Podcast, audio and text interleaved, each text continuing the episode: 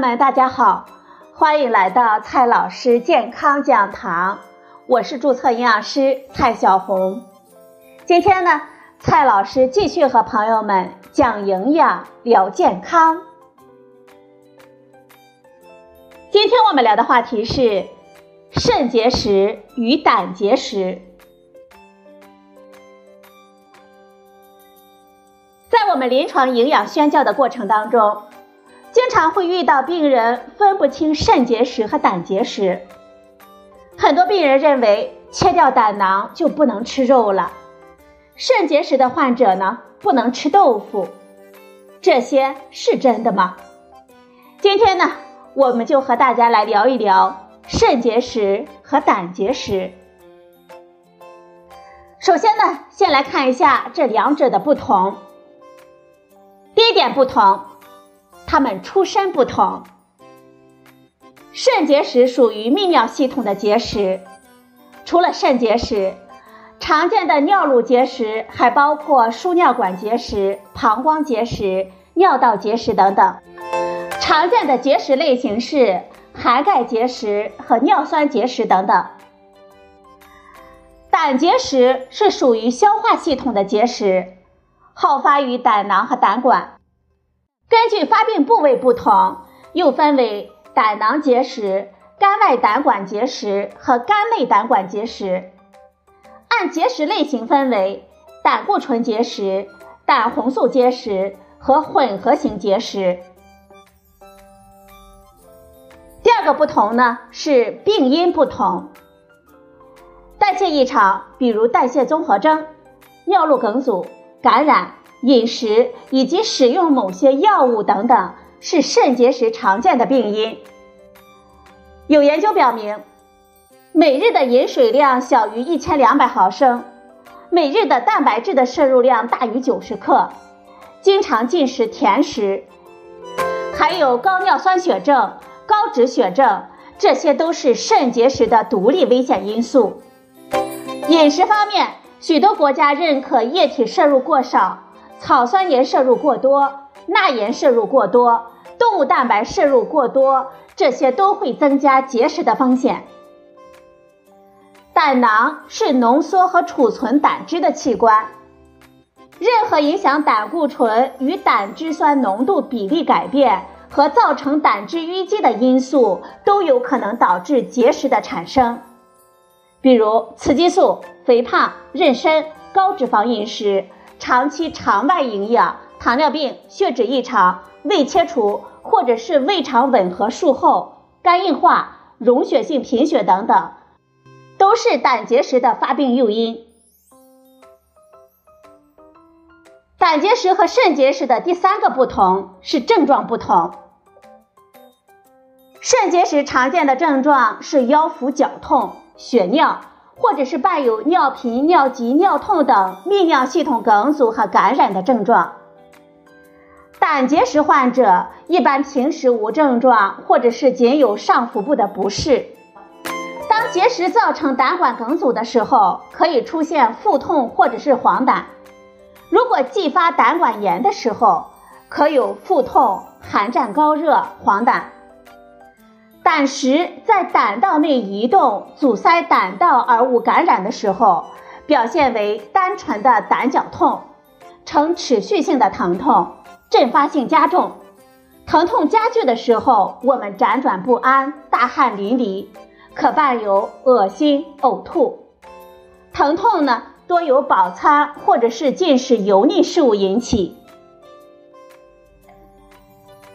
第四个不同啊，是胆结石和肾结石的营养治疗原则不同。先来看一下肾结石患者的营养治疗原则，有以下几点。第一点营养治疗原则：多饮水。心、肝、肾功能正常的，每日饮水量可以达到二点五升到三升，以白开水、淡茶水为主，少喝甜饮料。特别是可乐和高维生素 C 的饮料。第二个饮食营养原则：正常摄入富含钙的食物。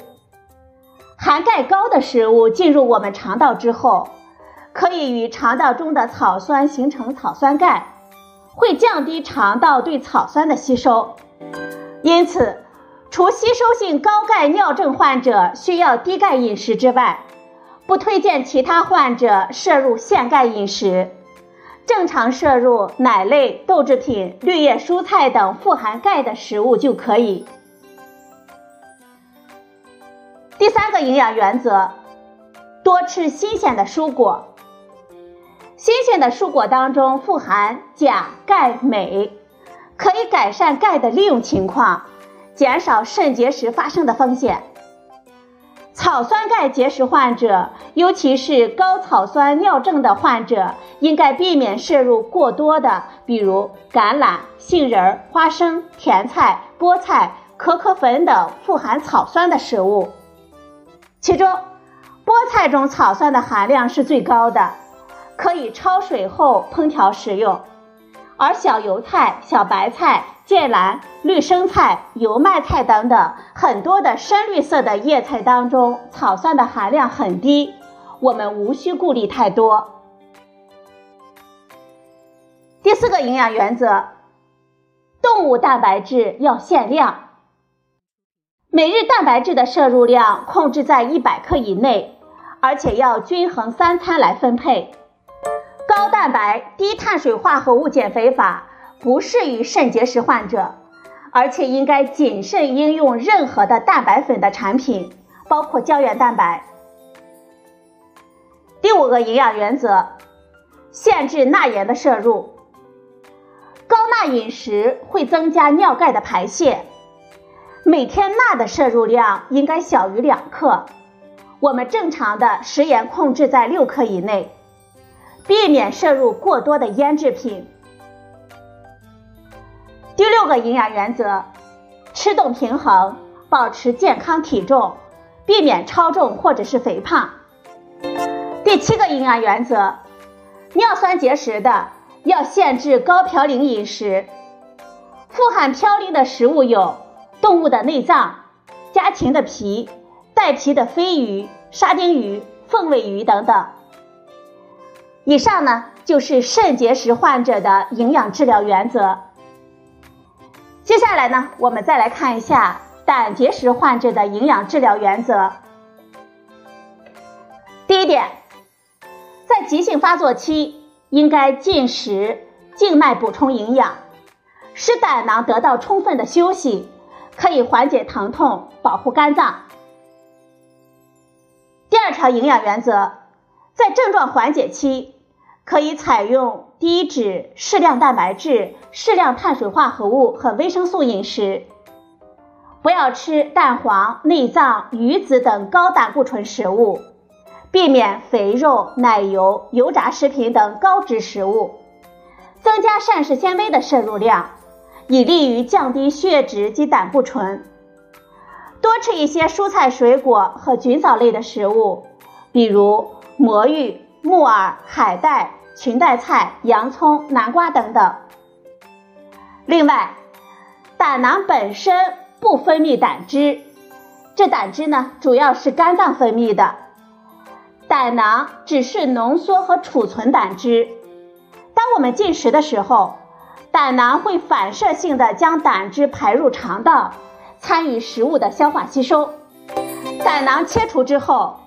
胆汁直接经过胆总管缓缓流入十二指肠，因此呢，术后对高脂高蛋白饮食会有一定的影响。但是手术三个月以后，随着胆管的代偿，逐渐的减少了对脂肪的消化吸收，这个时候呢，可以正常进食肉类，但是不建议暴饮暴食。好了，朋友们，今天我们聊的话题呢是胆结石和肾结石，您分清楚了吗？今天的节目呢就到这里，谢谢您的收听，我们明天再会。